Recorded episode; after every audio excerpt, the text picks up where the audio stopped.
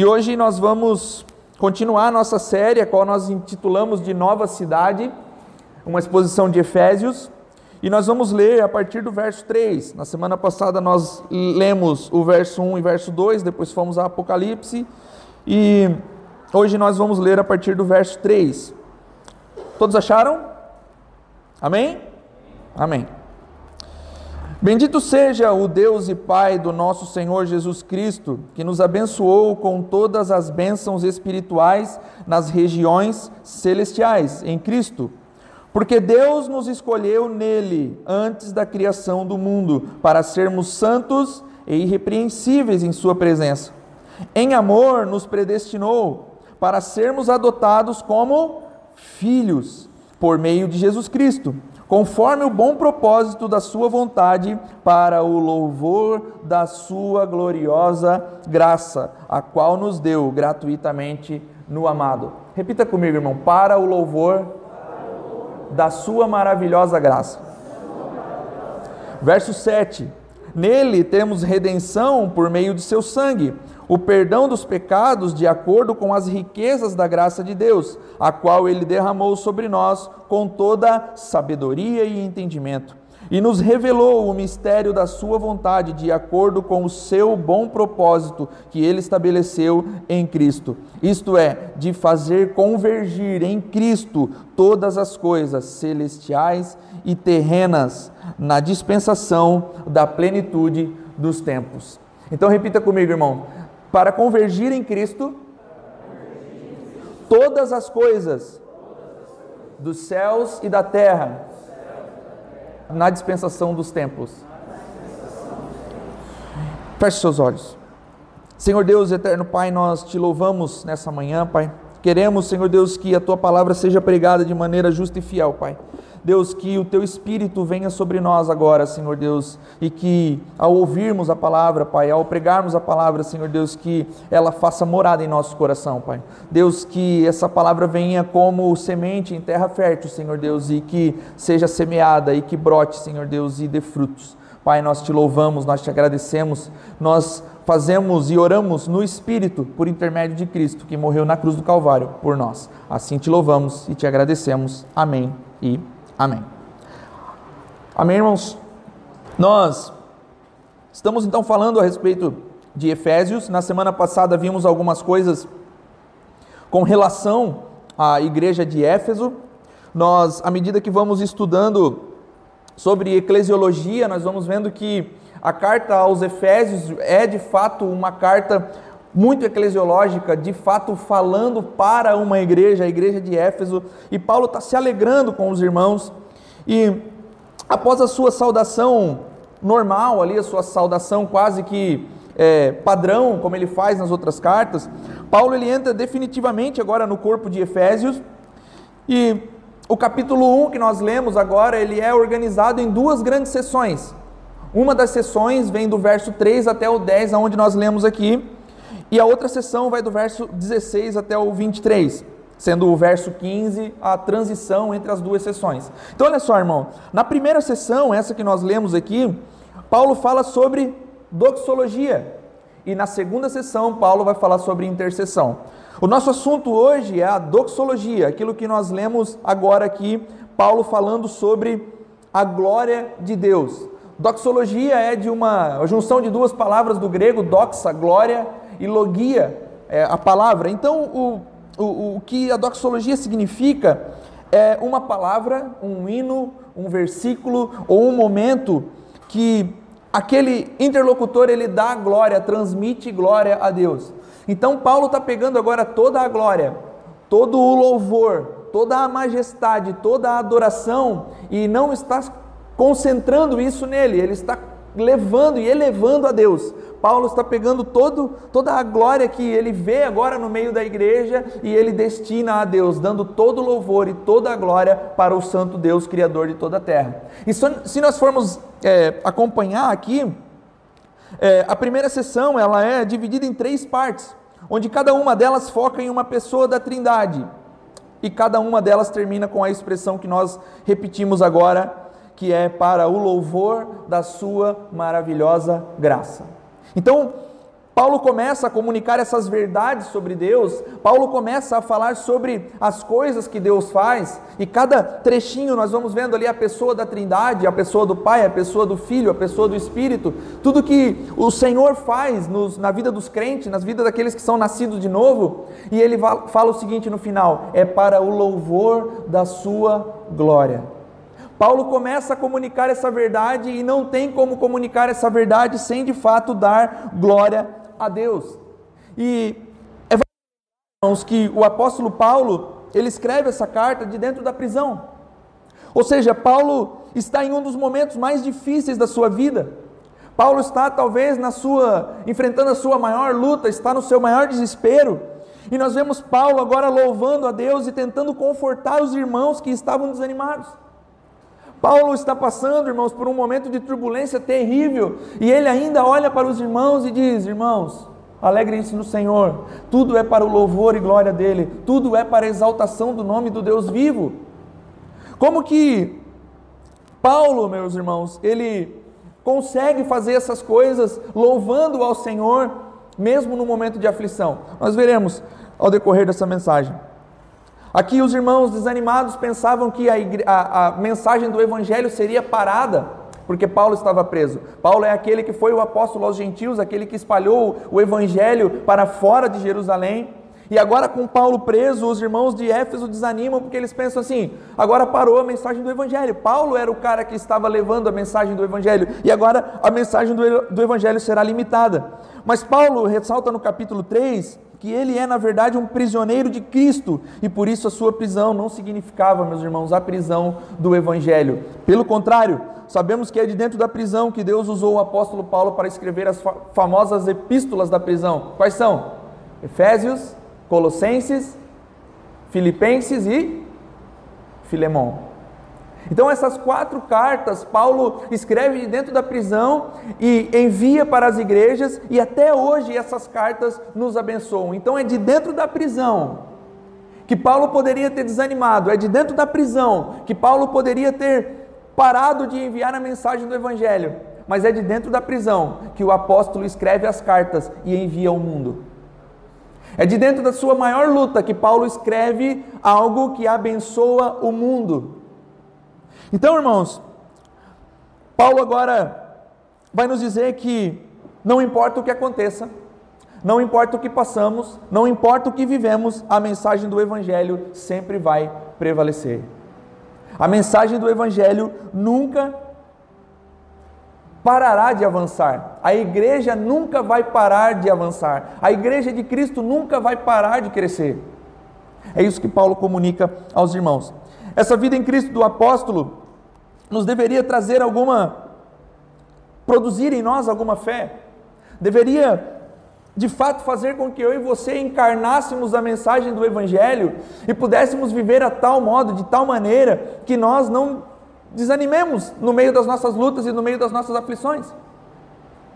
Essas verdades aqui, irmãos, deveriam estar tão intrínsecas em nós que elas deveriam gerar coragem em nós, deveriam gerar perseverança em nós, e Paulo está fazendo isso, revelando que, mesmo nos momentos difíceis, mesmo os momentos de luta, servem para alguma coisa. Mesmo nos momentos de aflições, o Senhor está usando aquele momento para que Ele mesmo faça alguma coisa em nós. A Bíblia vai dizer: todas as coisas cooperam para o bem daquele que ama a Deus. Só que quando a Bíblia está falando que todas as coisas cooperam para aquele que ama a Deus, não está falando que o universo conspirará ao nosso favor está dizendo o seguinte: seja no momento ruim, seja no momento bom, seja com muito dinheiro, seja com pouco dinheiro, todas as coisas cooperam para o bem daqueles que amam a Deus. Então, no nosso momento de luta, no nosso momento de aflição, Deus está nada mais, nada menos do que nos tornando mais duro, nos amadurecendo, nos fazendo crescer, nos fazendo evoluir, nos fazendo avançar na nossa caminhada de fé. Então, Paulo sabe que nem a prisão poderia pará-lo e nem a prisão poderia brecar a mensagem do Evangelho. A verdade, meus irmãos, que eu vejo quando eu vejo cartas como Efésios, é, quando a gente vai ler a, a, o relato das igrejas de Atos ali, é que nós queremos as bênçãos descritas aqui.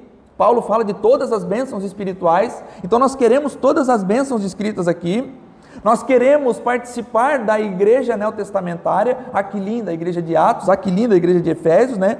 Mas nós não queremos ser como os cristãos, cristãos primitivos eram. Nós queremos ter todas as coisas da parte de Deus, mas nós não queremos ser como homens, ser homens e mulheres como Paulo era. Deus me livre passar por tudo que Paulo passou, né? Mas nós queremos as bênçãos, nós queremos a igreja, nós queremos que tudo aconteça conforme o Novo Testamento diz, mas nós não queremos ser as pessoas que viveram naquele momento.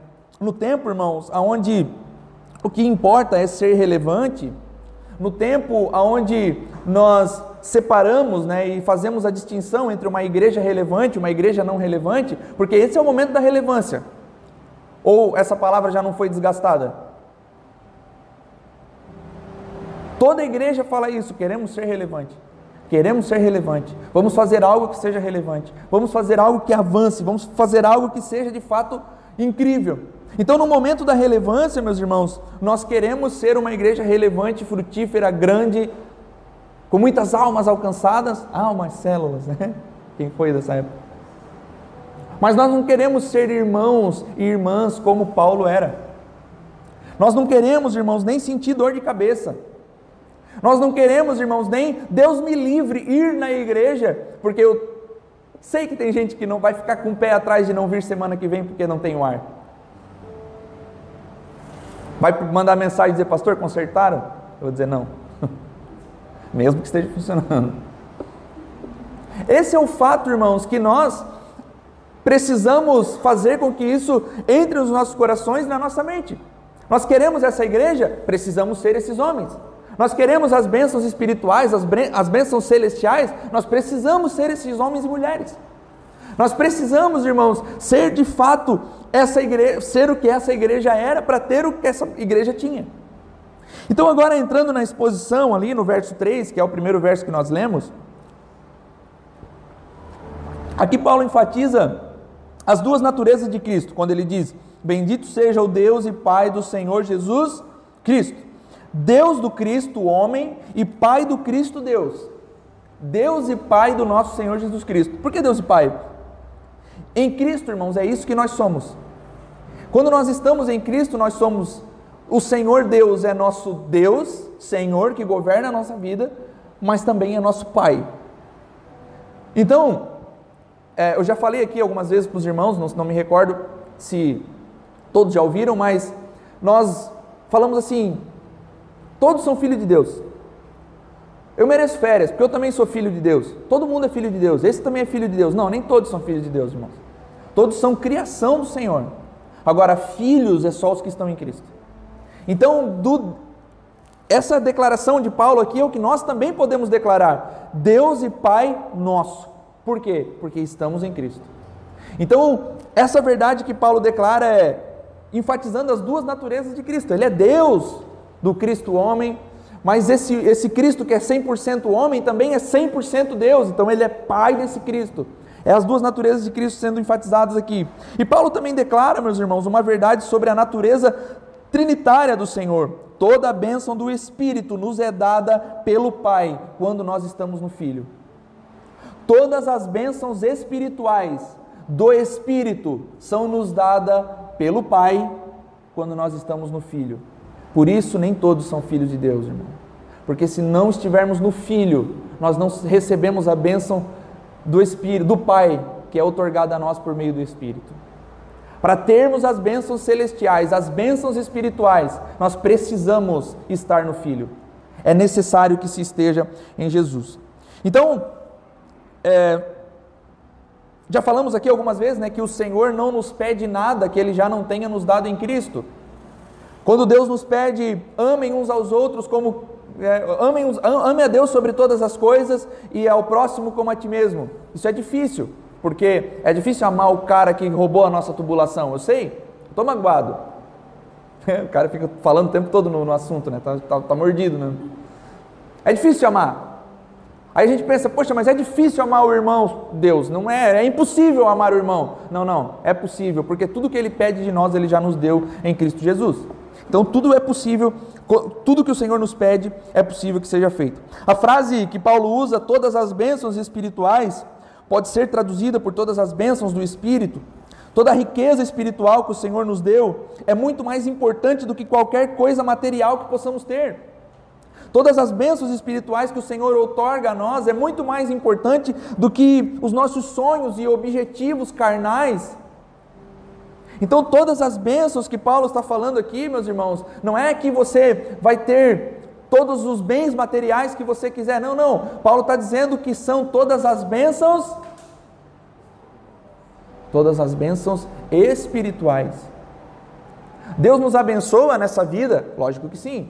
Deus nos dá as coisas nessa vida? Lógico que dá. Mas Paulo está falando de outro tipo de bênção, de bênçãos espirituais. Essas bênçãos se encontram em Cristo. Aonde? Nas regiões celestiais. Então essas bênçãos, elas já são outorgadas a nós. Deus não vai nos dar essas bênçãos, Ele já nos deu no Filho. Então ele concede a nós todas as bênçãos espirituais que estão nos céus. O crente nascido de novo sabe que a sua cidadania não é aqui nessa era. O crente nascido de novo sabe que as suas bênçãos e as suas recompensas e as suas heranças estão nos céus, no reino que há de vir. Então por que nova cidade? Porque a nova cidade requer novos cidadãos. Porque a nova cidade requer um outro tipo de gente porque a nova cidade requer filhos nascidos de novo, que foram feitos novos em Cristo Jesus por intermédio do Espírito. Então, olha só que coisa maravilhosa e que declaração maravilhosa que Paulo está nos dando, irmãos. Nós moraremos em uma nova cidade, mas nós somos também a nova sociedade que habitará na nova cidade. Então, as bênçãos espirituais é dizer para você assim, ó, Otávio, você é filho de Deus, nascido de novo, feito novo homem. Você é, faz parte de um novo tipo de gente. Você é um novo tipo de cidadão. E se o Otávio fosse pentecostal, ele já estaria dando uma cambalhota. Porque essa verdade é que deve saltar os nossos olhos e saltar o nosso coração. Cristo nos fez novos. Cristo nos fez de fato uma, um novo tipo de gente, uma nova sociedade. O nosso espírito agora é novo. Nós podemos caminhar no espírito e caminhar com Deus. Se trata, meus irmãos, de uma nova identidade. E que não importa onde você vá, que não importa, não importa onde você ande, você é um novo tipo de gente. Você é embaixador do reino de Deus, como nós gostamos de dizer. Você representa o reino de Deus na terra. O Warren Wiersbe conta uma, uma, uma história da princesa Vitória da Inglaterra, que diz que quando ela era jovem, eles, o tutor dela, ela era, era uma criança ainda, e o tutor dela não permitiu que ela soubesse que ela seria a nova governante da Inglaterra, para que ela não se tornasse uma menina mimada. Mas o tempo foi passando, a princesa Vitória foi crescendo e um dia ela se ligou: opa, peraí. Quando a minha mãe não estiver mais aqui, eu serei a nova governante da Inglaterra. Ela se ligou nisso e ela falou assim: então eu preciso me comportar bem. O que, que isso quer dizer a nós, meus irmãos? Que a princesa Vitória entendeu que não importa aonde que ela ande, não importa se ela está sentada no trono ou não, ela será a nova governante da Inglaterra e ela precisa se comportar bem. Então, o que o Ismo está dizendo para mim e para você é o seguinte, irmãos: não importa onde você vá, não importa onde você ande, você já é um novo cidadão dos céus e você precisa se comportar bem. Você precisa se comportar como Cristo deseja que você se comporte. É difícil. As duas naturezas ainda brigam dentro de nós. Nós estamos, de fato, lidando com a, nova, com, com, com a velha natureza e a nova natureza estão brigando ainda dentro de nós. Mas a nova natureza, ela precisa prevalecer, irmão. A nossa nova natureza, a nossa nova identidade, ela precisa prevalecer. E nós começamos a ver e entender esse tipo de coisa quando nós começamos a perceber que nós pecamos nas mínimas coisas. Ontem eu confessei aos irmãos, a Palmeira e Lucas, que eu estou lendo um livro do Iago Martins que é Pecados Aceitáveis. Nenhum pecado é aceitável, né, irmão? Mas o que o Iago está dizendo nesse livro é que muitas coisas que a gente pratica no dia a dia e que nós não percebemos que é pecado também o são. Exemplo, gula. E aí eu comecei a ler as páginas desse livro e eu comecei a ver que eu sou um baita de um pecador no pecado da gula. Porque eu não posso ver uma pizza, irmão. Enquanto eu não como metade dela, eu não fico sossegado. A minha esposa briga comigo, ela diz, Pô, tu não sabe comer um pacote de bolacha recheada? Não sei, eu como inteiro. Um pão daquele, sabe o pão Seven Boys, daquele fatiadinho, aquele molinho? Eu como todo num café, irmão. Tem necessidade? A época do panetone agora, do chocotone, um chocotone era um café uma xícara de café, um chocotone. E, e daí as, as linhas daquele livro estão falando para mim assim: é, tu é um pecador da gula. Coca dois litros, não pode ver, toma toda. Então nós começamos a perceber, irmãos, que, opa, peraí, eu também preciso mudar nessa área da minha vida. Eu preciso mudar também na área do estresse. Eu preciso mudar em várias coisas, irmãos, e nós começamos a ver que nós somos pecadores nas mínimas coisas. Só que o que Paulo está dizendo para nós é: você é um cidadão dos céus, você é nascido de novo, não importa onde você vá, você precisa se comportar bem, porque você é embaixador do reino de Deus. Então é o que Paulo está dizendo para nós. Nós atuamos, meus irmãos, em duas esferas, que é na esfera visível e na esfera invisível. Em termos humanos, nós nos encontramos na terra, nós caminhamos na terra. Então, a velha história que nós falávamos né, antigamente, quem é crente mais velho, o Vazato vai lembrar dessa aí. Não pode ouvir música do mundo. Não pode fazer isso, que isso é do mundo. Não pode fazer aquilo, que aquilo é do mundo. Tá, mas você mora onde? Em Marte? Já ouviu música de Saturno? Nós andamos no mundo, nós atuamos na esfera do mundo, nós caminhamos no mundo. Então nós não podemos nos abster totalmente do mundo. Nós estamos no mundo, então nós habitamos e, e, e atuamos nessa esfera em termos humanos. Mas em termos espirituais, meus irmãos, nós estamos assentados com Cristo nas regiões celestiais. Isso deveria mudar a nossa perspectiva de vida e de, das coisas.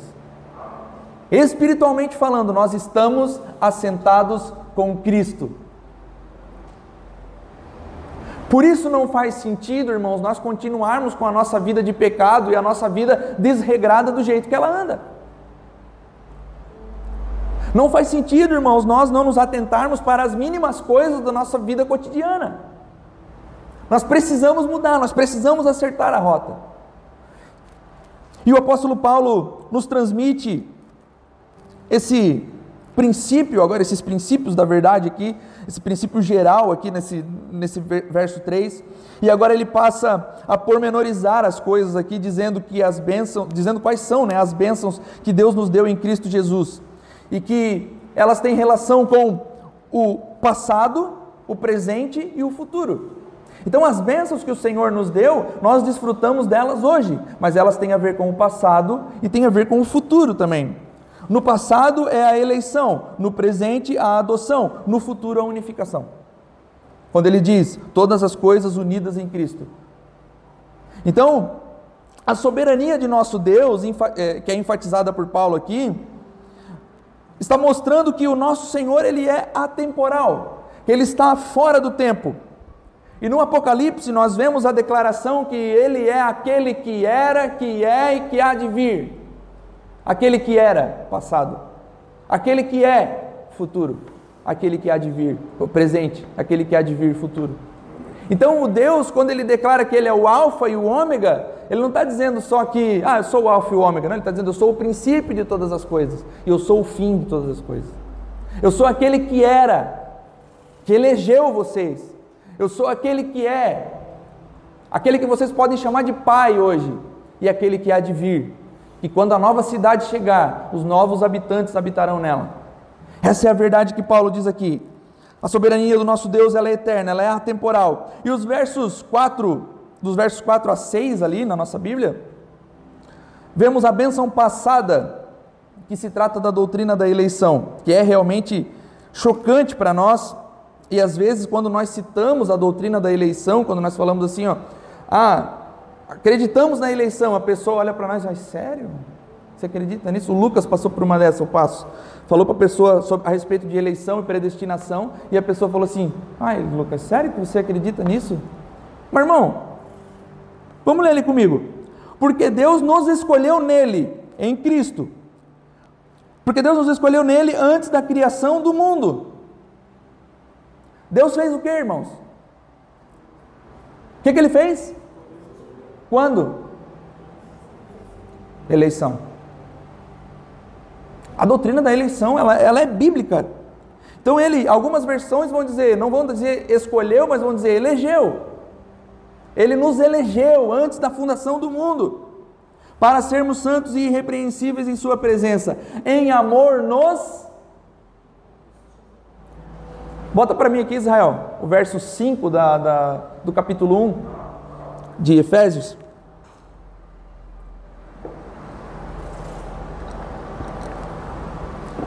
Em amor nos. É bíblico ou não é? Tem que lidar com isso ou não tem, irmão? Porque assim, até nossos irmãos é, que são. Porque tem alguns calvinistas que eles são preciosistas, assim, eles acham assim, ah, aqui nesse, nesse texto desmonta o arminianismo. Não, o arminianismo precisa lidar com isso aqui, porque está na Bíblia. Então, eles vão ter que interpretar isso de alguma forma. Em amor, nos predestinou para sermos adotados. Então, olha só, irmãos, o Senhor nos predestinou para sermos adotados. Tudo que nós temos em Cristo é uma dádiva da graça. Tudo que nós somos hoje, se podemos dizer que nós somos filhos de Deus e crente no Senhor Jesus, é porque o Senhor nos deu de graça. Nós éramos incapazes de nos salvar, nós éramos incapazes de mexer um dedo para que Deus nos salvasse, mas Deus veio e nos salvou. Deus veio e nos escolheu. Quando? No momento que nós aceitamos Jesus? Não, antes da fundação do mundo. Porque o nosso Deus, ele é atemporal, ele não está no tempo. Ele vê o tempo como um todo, ele vê o passado, vê o presente e vê o futuro. É como eu aqui olhando para esse piso branco, eu vejo o começo dele, vejo o meio dele, vejo o fim. Esse é Deus. Ele vê o tempo dessa forma e ele nos escolheu desde a fundação do mundo. Então, se nós somos salvos, meu irmão, é porque Deus quis. Se nós aceitamos, se nós fomos encontrados pela mensagem do Evangelho, Deus derramou graça sobre nós. Falamos, meu irmão, que a eleição ela é incondicional, porque não há uma condição para que você seja salvo. Aí você vai dizer, não, mas tem, é a fé. Só que a condição não é a fé. O que nós dizemos quando a eleição é incondicional é que você não pode fazer nada, não há um sacrifício que você possa fazer, não há um animal que você possa matar, não há, tá, eu não quero acreditar, em, eu não quero o sacrifício de Cristo, eu vou caminhar certinho até o fim da minha vida, eu duvido que eu não vou ser salvo. Não vai.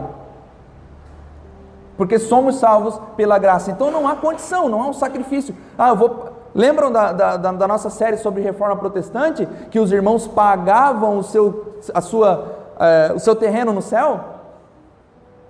Então a condição é pagar o terreno no céu. Não, não há condição. Não tem condição. A eleição ela é incondicional. É, mas nós precisamos ter a fé, né? Então a condição imposta por Deus é de fato a fé. Mas a fé, meu irmão, não é uma condição para a eleição, mas o contrário. A eleição é uma condição para a fé. Os que foram eleitos têm fé. Alguns vão discordar, mas tudo bem. Não tem problema. A eleição, meus irmãos, é o que Deus fez no, futuro, no passado, desde a fundação do mundo. Para isso, basta pensarmos, meus irmãos, no momento que Jesus chama os apóstolos, inclusive a Paulo.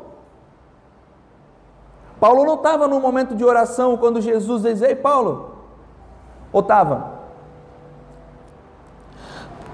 Ele estava perseguindo os cristãos, e quando Jesus chama Paulo, Paulo fica cego por três dias, fica sem enxergar por três dias. E aí, Paulo vai para Damasco, fica em Damasco, e Deus chama um homem é, de nome Ananias e diz assim: Ô Ananias, vai lá na rua tal, lá tem um servo meu, Paulo, de Tarso, fala para ele que ele vai ser instrumento na minha mão. E Ananias diz: Eu lá falar com Paulo, ele está matando os cristãos. Não, vai lá, ele foi escolhido por mim. Atos.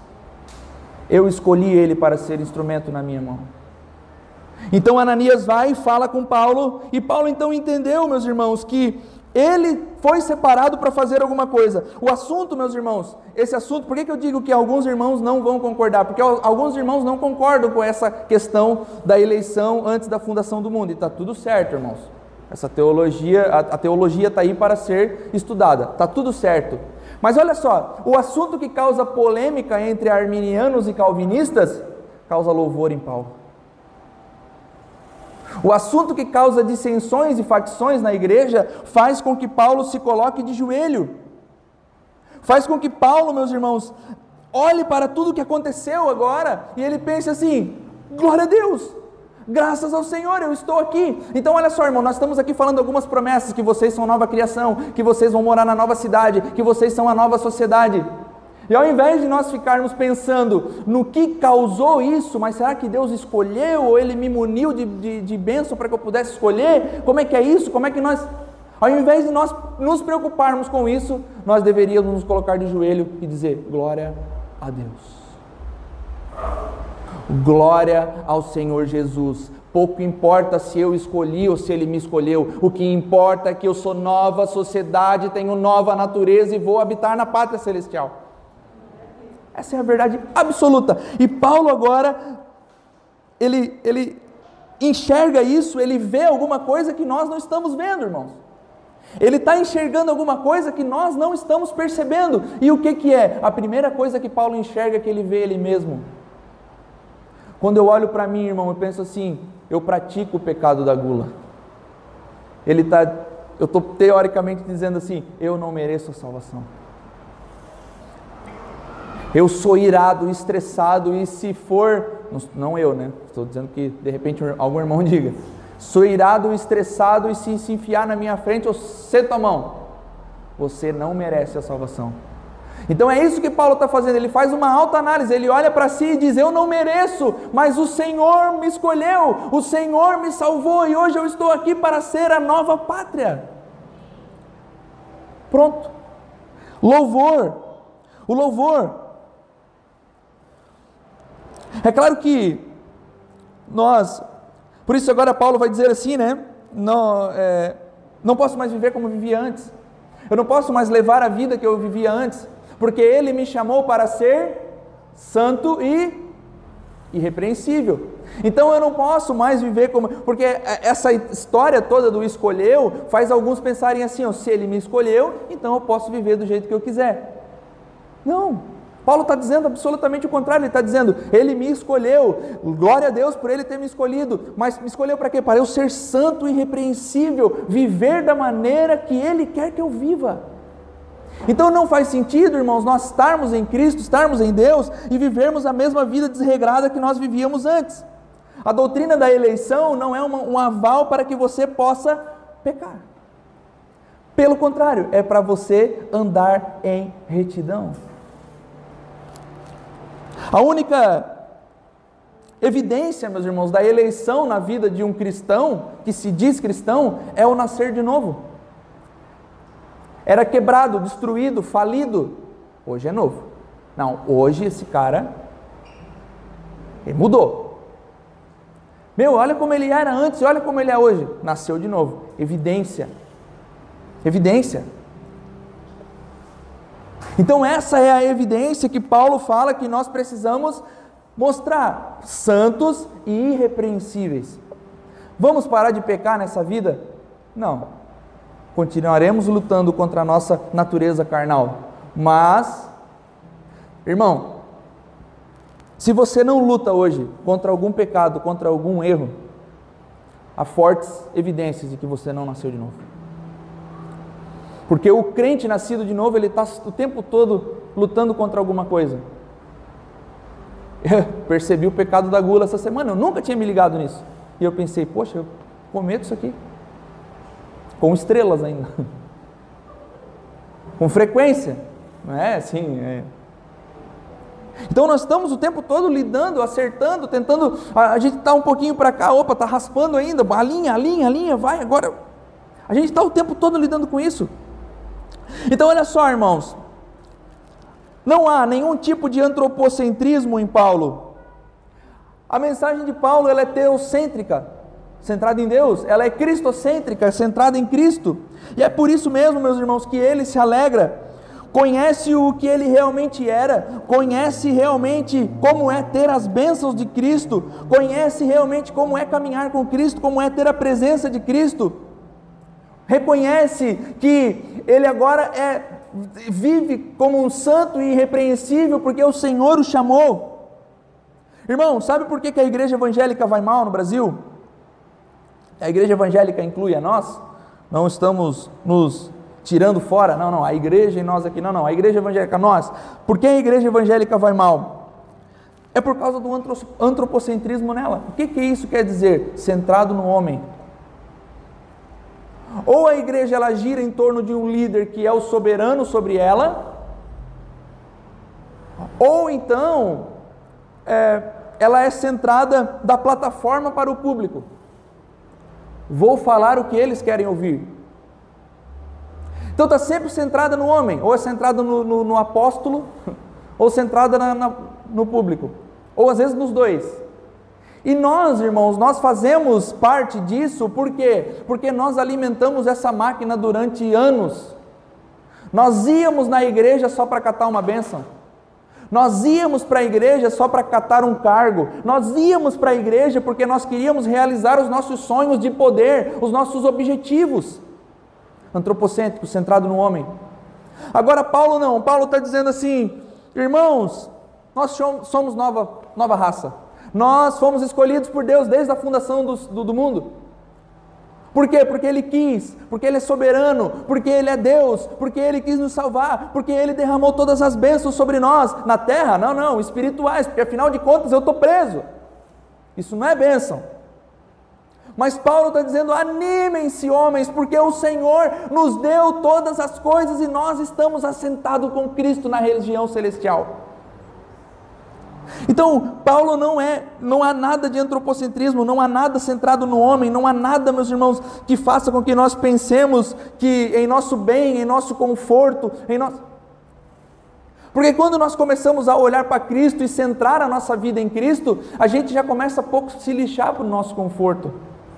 Percebe, irmão? Nós falamos aqui agora há pouco, falei, né, a respeito de o calor e que às vezes se alguns irmãos soubessem que não tinha ar, não viriam. Deixa eu dizer para você o seguinte: Paulo estava preso. É pior ou não?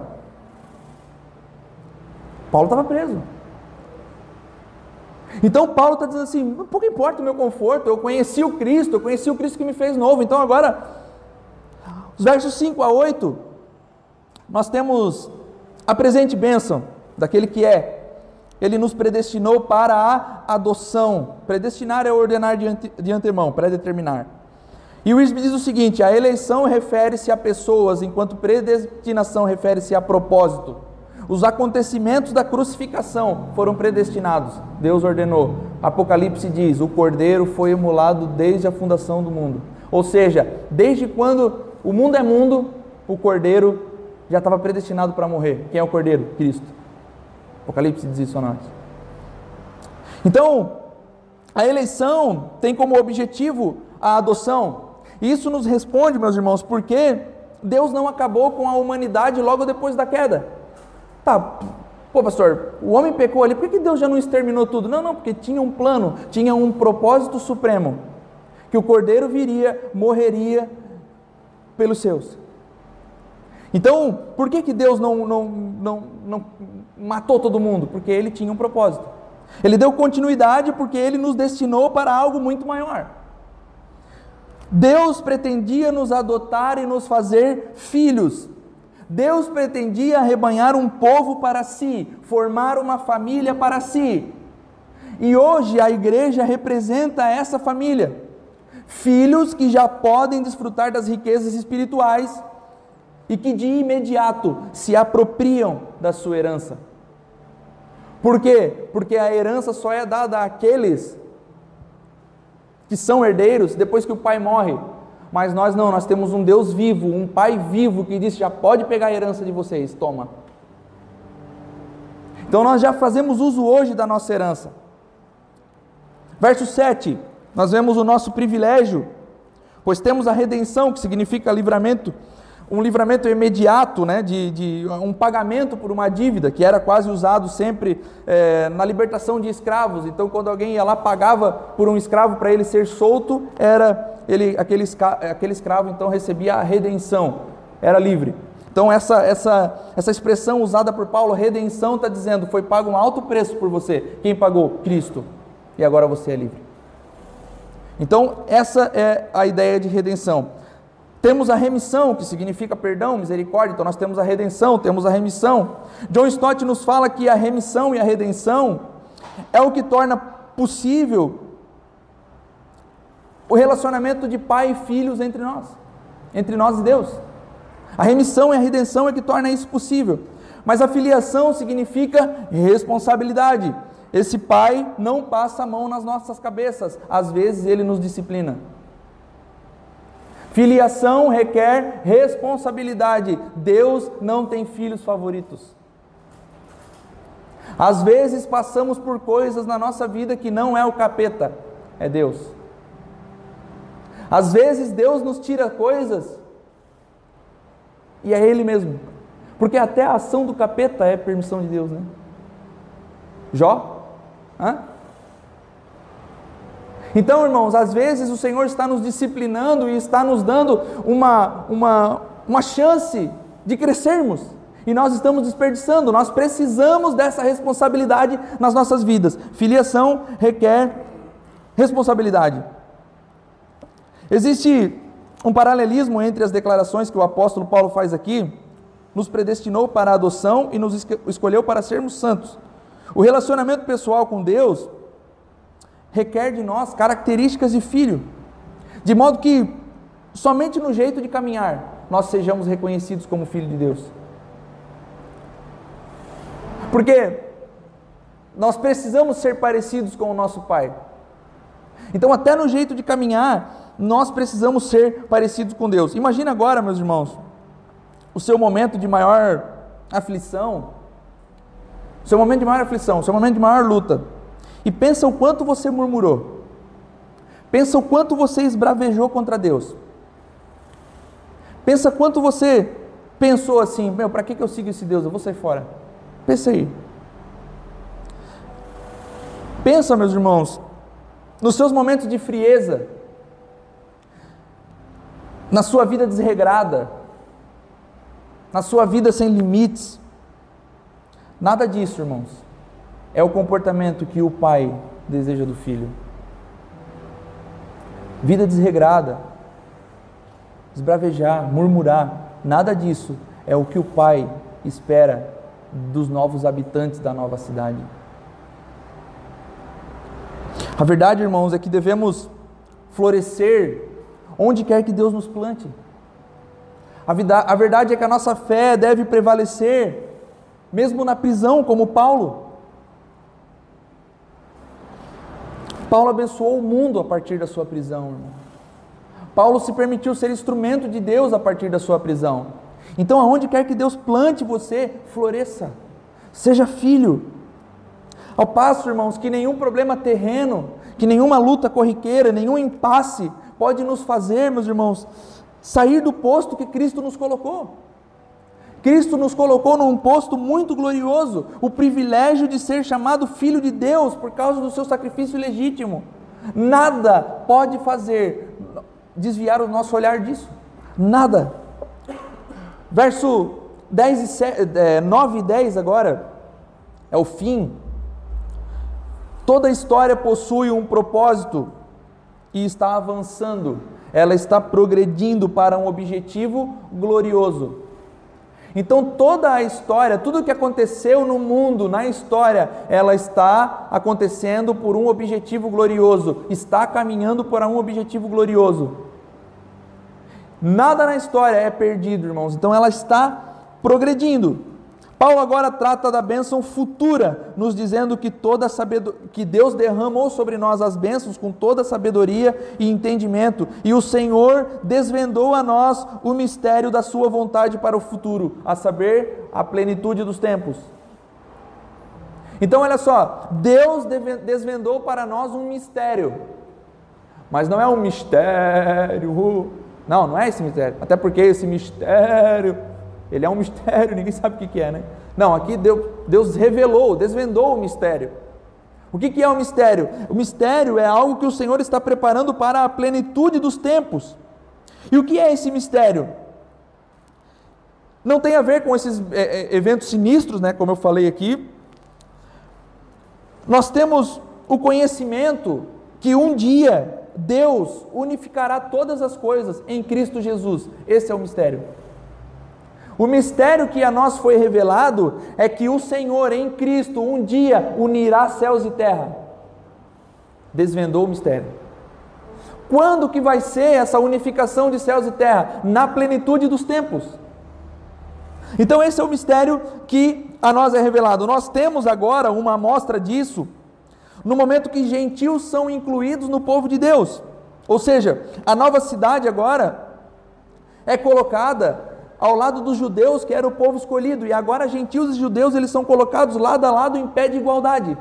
Não há mais judeus e gentios, é o que Paulo diz, não há rico nem pobre, não há novo nem velho, não há homem nem mulher, todos são iguais diante de Deus agora e são incluídos na família de Deus. Deus está arrebanhando para ele um povo. Mas isso que Deus faz juntando judeus e gentios no mesmo povo é só um símbolo daquilo que acontecerá no futuro, porque afinal de contas nem olhos viram e nem ouvidos ouviram o que Deus tem preparado. Mas nós temos uma amostra agora do que nós podemos viver. Nós temos agora algo que faz com que nós vislumbremos alguma coisa. É um símbolo da união de tudo na plenitude dos tempos, ou os tempos que darão sequência nessa era. A nova cidade, o reino de Deus, a nova criação habitará quando o tempo findar. Lembra que eu estou dizendo para você que Deus vê o passado, o presente e o futuro? Então, lá no futuro, no final do piso, é a plenitude dos tempos e começará a eternidade. E é isso que Deus desvenda para nós. Na plenitude dos tempos, todas as coisas se unirão em Cristo Jesus. Tudo estará debaixo do governo de Deus. Perceba o seguinte, meus irmãos: desde o pecado, desde a queda do homem, que nós podemos ler em Gênesis 3, nós vemos o pecado tomando conta da humanidade, entrando no homem, entrando no mundo, e de lá para cá todas as coisas vêm se deteriorando. Sim ou não? Perceba que no Antigo Testamento, quando a gente vai ler alguns relatos, os homens viviam 800 anos, 700 anos. As coisas foram se deteriorando e tudo está cada vez pior. A camada de ozônio está se desfazendo, as geleiras estão derretendo, as placas tectônicas estão se mexendo, causando terremoto e tsunami e tudo isso aí. Então tudo está deteriorando, basta ver o nosso corpo. O Éder não nasceu careca, acho. Caiu. Nós ficamos velhos, a coluna começa a doer.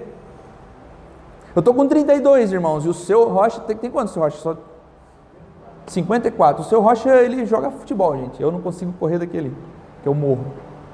Fui jogar bola com os meninos no final do ano, fiquei deitado na quadra assim depois. Eu morri. Porque o nosso corpo ele se deteriora e com o tempo nós vamos envelhecendo e com, as, e com a velhice chegando, nós vamos chegando cada vez mais perto da morte, porque tudo se deteriora. Por quê? Por causa do pecado e as coisas vão de mal a pior. Ah, lá no começo, meus irmãos, quando nós vemos o pecado em Gênesis 3, lá o homem é separado de Deus. Deus expulsa ele do jardim. Lembra na semana passada que nós falamos sobre a paz e graça? Temos paz por causa da graça. Paz com quem? Paz com Deus e paz com o nosso irmão. Hoje nós temos paz por causa da graça, porque nós temos Cristo. Lá, essa paz ela foi encerrada pelo homem, ele pecou contra Deus e não havia mais paz entre Deus e o homem. E imediatamente ele conflita com o seu irmão. Deus diz assim: O que, que tu fizeste? E ele diz: Não, não, foi a mulher que tu me deu. E eles são então expulsos do jardim. Gênesis 4, nós vemos Abel e Caim.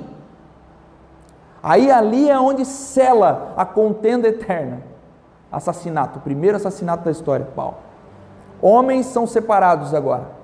Só que o, o, os irmãos, as pessoas, os homens, eles têm necessidade de união. Então o que, que acontece, meus irmãos? No relato de Babel, por exemplo, acho que é Gênesis 11. Eles tentam fazer uma união, unificar, serem unidos de novo. Vamos nos unir aqui. Vamos ficar unidos nessa torre aqui. Então Deus vem e os divide.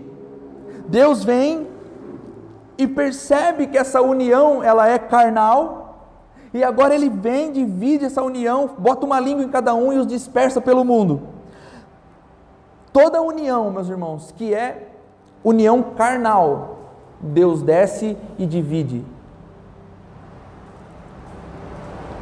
Um pastor amigo meu disse que por isso que as nossas instituições religiosas estão dividindo ao longo dos séculos, porque elas são centradas em um homem ou em homens. Deus desce e divide, união carnal. Reforma protestante, a igreja era soberana, absoluta, tinha um homem que mandava nela. Deus desce e divide. E a igreja evangélica brasileira é conhecida pela sua divisão. Nem sei mais quantas instituições, denominações que existem na face do Brasil. Mas Deus vai continuar dividindo até que Ele ache homens que queiram a igreja neotestamentária e queiram viver como a igreja neotestamentária. Nós percebemos agora, irmãos, que nós orávamos pouco como igreja. Aí você vai pensar, mas é óbvio, né, pastor? Não é tão óbvio, irmão. Porque nós pensamos o seguinte: o evangelho é pregado todo domingo. Nós temos comunhão, nós temos o irmão, nós temos isso basta. Não, nós estamos orando pouco. Aí nós íamos orar sexta-feira, roubaram tudo. Diabo, não dá para orar, né? Satanás começa a se levantar. Aí agora, antes do culto, a gente vai levar por regra uns minutos para oração. E nos nossos discipulados de quarta, nós queremos orar com os irmãos também, por, pelo menos por um tempo, 15, 20 minutos. Nós precisamos orar como igreja. Porque nós precisamos, irmãos, querer as bênçãos celestiais e viver a igreja do Novo Testamento, mas nós precisamos ver, ser homens que caminham como tal. Então, beleza.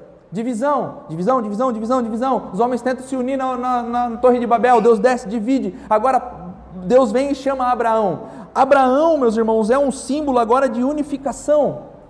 Porque agora Deus vai dizer assim: esse é meu povo escolhido, a minha família, que eu estou arrebanhando para para mim.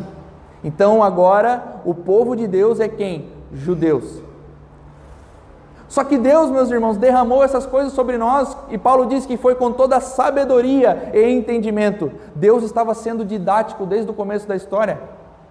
Porque chegaria o um momento que o Messias viria através desse povo, e agora com o Messias morrendo, o Evangelho se espalhando, e os gentios são incluídos nesse povo agora, e há de novo ajuntamento de gente só que agora não mais carnal, espiritual. Então agora de, em Cristo são convergidas todas as coisas, meus irmãos, porque Cristo, ele é o cabeça do seu corpo, a igreja. É como se a igreja, meus irmãos, fizesse parte, me entendam por favor, preste atenção. É como se a igreja fizesse parte de um ciclo íntimo do Senhor. É como se a igreja agora fosse é nós. Entendeu? Porque Deus agora está de fato arrebanhando o seu povo, está de fato agora fazendo, nos tendo um, nos mostrando algo que Ele fará no, no final de todas as coisas, que é convergir todas as coisas e unificar todas as coisas em Cristo. Então agora céus e terra serão unidos.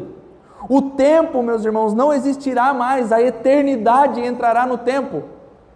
Então, o tempo como nós conhecemos hoje, ele não mais existirá e nós viveremos na eternidade com Cristo Jesus.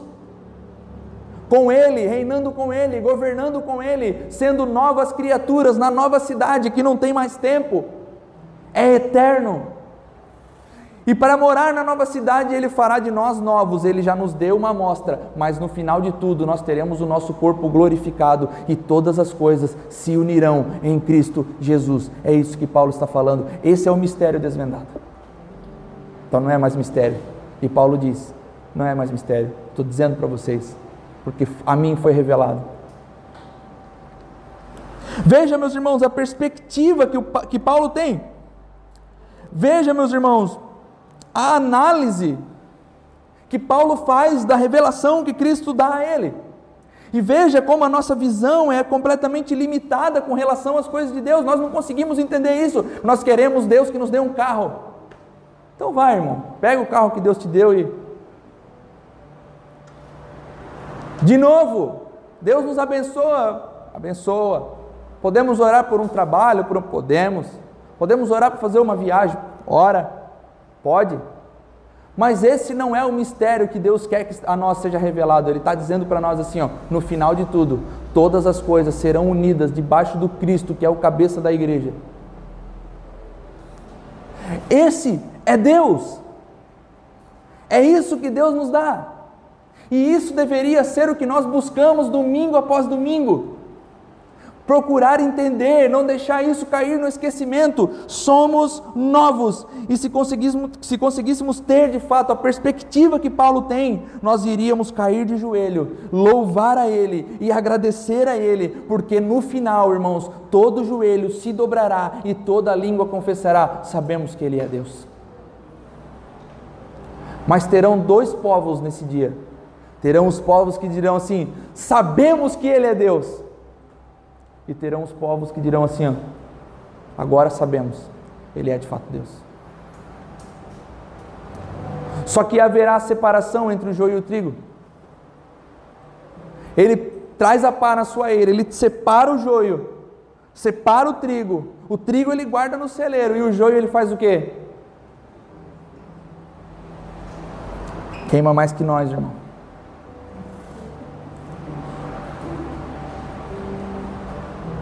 Mistério revelado. Esse é o Cristo. Esse é Deus, o Deus atemporal, meus irmãos. O Deus que é Deus não importa das, as nossas lutas. O Deus que é Deus não importa as aflições que passemos. O Deus que é Deus não importa se eu tenho emprego ou não tenho emprego. O Deus que é Deus que não importa. Eu venho na igreja, eu entrei na igreja para buscar uma bênção, mas agora essas coisas foram reveladas a mim. Pouco importa mais a bênção. Se Deus mandar, amém, glória a Deus. Se Deus não mandar, glória a Deus também duplamente, porque eu sei que Ele é Deus e Ele me escolheu e Ele me fez novo para habitar na nova pátria celestial que Ele preparou. Pronto. Essa é a vida do crente. Essa é a vida do cristão. Ainda não chegou, meus irmãos, a completude da nossa redenção. Ainda não terminaram as nossas lutas. Ainda a morte, a violência, ainda não cessaram os sofrimentos. Ainda as nossas lutas elas são diárias, ainda nós enfrentamos o cansaço, ainda nós sentamos às vezes no nosso lar e dizemos eu não aguento mais a vida. Ainda essas coisas acontecem, mas já é uma realidade, meus irmãos, que nós fomos feitos novos no Cristo Jesus. Já é uma realidade que Ele está arrebanhando um povo para si e nós fazemos parte dele. Nós ainda vivemos no conflito do já e ainda não, né?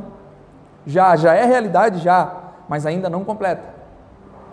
Já tomamos posse das bênçãos, já, mas ainda não toda.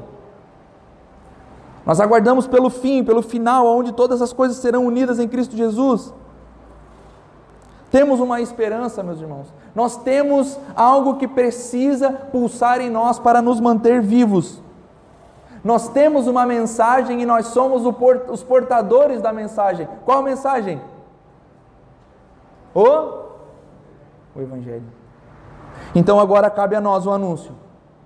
Agora cabe a nós propagar. Cabe a nós levar a mensagem do Evangelho aonde quer que nós estejamos. Efésios, meus irmãos, eles precisam, essas, essas leituras de Efésios, elas precisam nos deixar com uma visão e com uma compreensão dessa nova cidade. Para que eu lamente quando eu vejo alguém que não é nascido de novo para que eu lamente quando eu olho alguém e penso, meu Deus, esse não tem Cristo. Então, quando nós conseguirmos lamentar por isso, meus irmãos, nós depositaremos a nossa confiança total em Cristo e nós propagaremos a mensagem do Evangelho e vamos contar para o máximo de pessoas que a gente puder. Meu irmão, Cristo é tudo em todos, sem Ele você não é nada. Venha ou morra, porque a morte espiritual é a pior de todas as mortes. Então, irmãos, esse primeiro trecho, trecho da carta, doxologia, Paulo se alegrando e dando louvor a Deus por tudo aquilo que ele que a ele foi desvendado e que ele desvendou a nós. No final, habitaremos uma nova cidade, como novos membros, como nova pátria. Isso deve pulsar em nosso coração, irmão. Não esqueça de nenhuma vírgula disso. Amém? Aplauda o nome do Senhor. Se coloque de pé. Vamos orar.